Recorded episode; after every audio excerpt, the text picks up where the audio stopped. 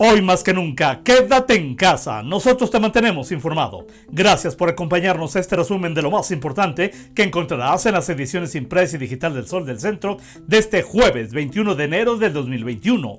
En la información.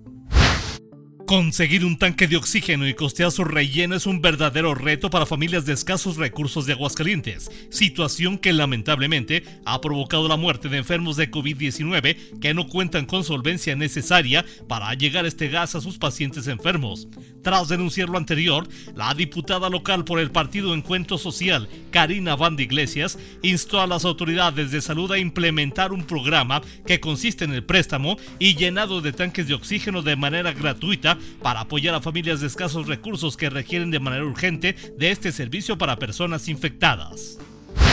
Un alarmante pico de nuevos contagios se registra en Aguascalientes al sumarse en el transcurso de apenas 24 horas un total de 220 nuevos pacientes positivos a la aportación de coronavirus COVID-19.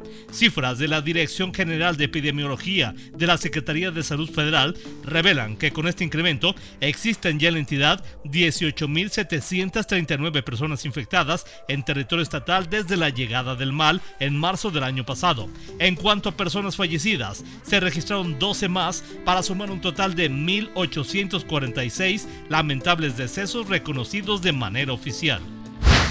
Aunque son en promedio 300 los empleados de las 34 funerarias que operan en el estado y que están en alto riesgo de infección, no hay una fecha determinada para la aplicación de la vacuna anti-COVID-19 en el gremio. Así lo informó Gustavo Maldonado Magdaleno, gerente de una de las dos empresas funerarias que ofrecen el servicio de cremación de cadáveres en Aguascalientes. El gobierno del estado trabaja en crear condiciones que permitan a las micro, pequeñas y medianas empresas salir avante en la situación económica adversa que causa la contingencia sanitaria con acciones como la venta del patrimonio inmobiliario del FIADE.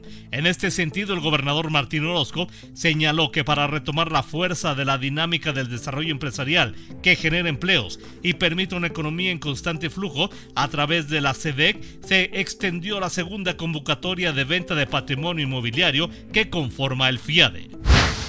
A pesar de las medidas de seguridad que se mantienen durante la celebración de todas las misas, confesiones y administración de sacramentos, son ya 68 los sacerdotes pertenecientes a la diócesis de Aguascalientes que han resultado contagiados por COVID-19 desde el inicio de la pandemia. Rogelio Pedrosa González, vocero del obispado, dio a conocer que por las mismas características del virus es imposible conocer el sitio donde cada uno de ellos contrajo la enfermedad, dado que el SARS-CoV-2 circula libremente entre la población desde hace ya meses. Del total de presbíteros que han contraído esta enfermedad, hasta el momento la mayor parte ha salido adelante sin mayores problemas y han perdido la vida el obispo José María de la Torre Martín y los padres Uriel Mejía y José Jaramillo, lamentables decesos que se dieron a conocer en su momento.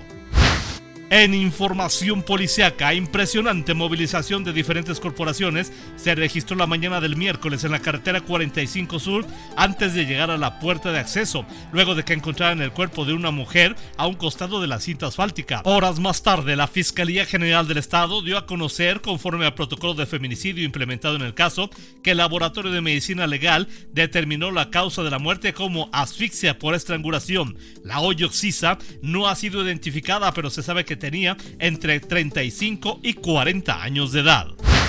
El detalle de esta información y mucha más lo encontrarás en las ediciones impresa y digital del Sol del Centro de este jueves 21 de enero del 2021. La dirección general de este diario se encuentra a cargo de Mario Mora Gaspi. Yo soy Mario Luis Ramos Rocha. Te deseo el mejor de los días, que como siempre amanezcas bien informado con el periódico líder, El Sol del Centro. Y por favor, hoy más que nunca, quédate en casa. Nosotros te mantenemos informado.